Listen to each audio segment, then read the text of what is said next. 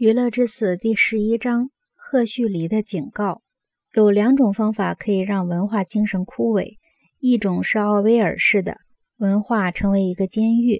另一种是赫胥黎式的，文化成为一场滑稽戏。我们无需别人提醒，就能认识到，我们的世界已经深受各种监狱文化的残害。奥威尔在他的预言中，已经对这些监狱文化的结构进行了准确的描写。如果你读一读他的《一九八四》和《动物农庄》，以及阿瑟·凯斯特勒的《正午的黑暗》，你就会清楚地看清目前在数十个国家、几百万人民身上发挥作用的控制思想的机器是个什么样子。当然，奥威尔不是第一个警告我们专制会带来精神毁灭的人，但他的作品中最可贵的一点就是他一再强调。不管我们的看守人接受的是左翼思想还是右翼思想，对于我们来说并没有差别。监狱的大门一样是坚不可摧的，管制一样是森严的，偶像崇拜一样是深入人心的。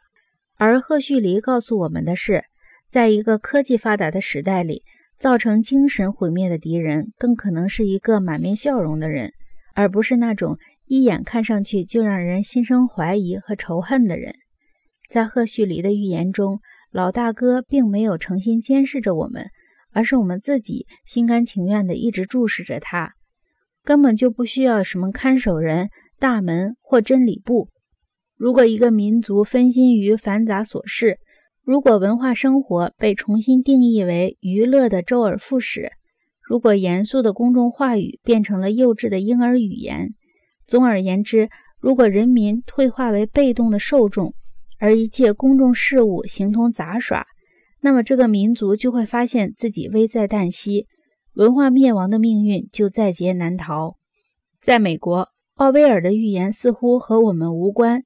而赫胥黎的预言却正在实现。美国正在进行一个世界上最大规模的实验，其目的是让人们投身于电源插头带来的各种娱乐消遣中。这个实验在19世纪中期进行的缓慢而谨慎，到了现在20世纪的下半叶，已经通过美国和电视之间产生的亲密关系进入了成熟阶段。在这个世界上，恐怕只有美国人已经明确地为缓慢的发展的签字时代画上了句号，并且赋予电视在各个领域的统治权利。通过引入电视时代。美国让世界看见了赫胥黎预见的那个未来。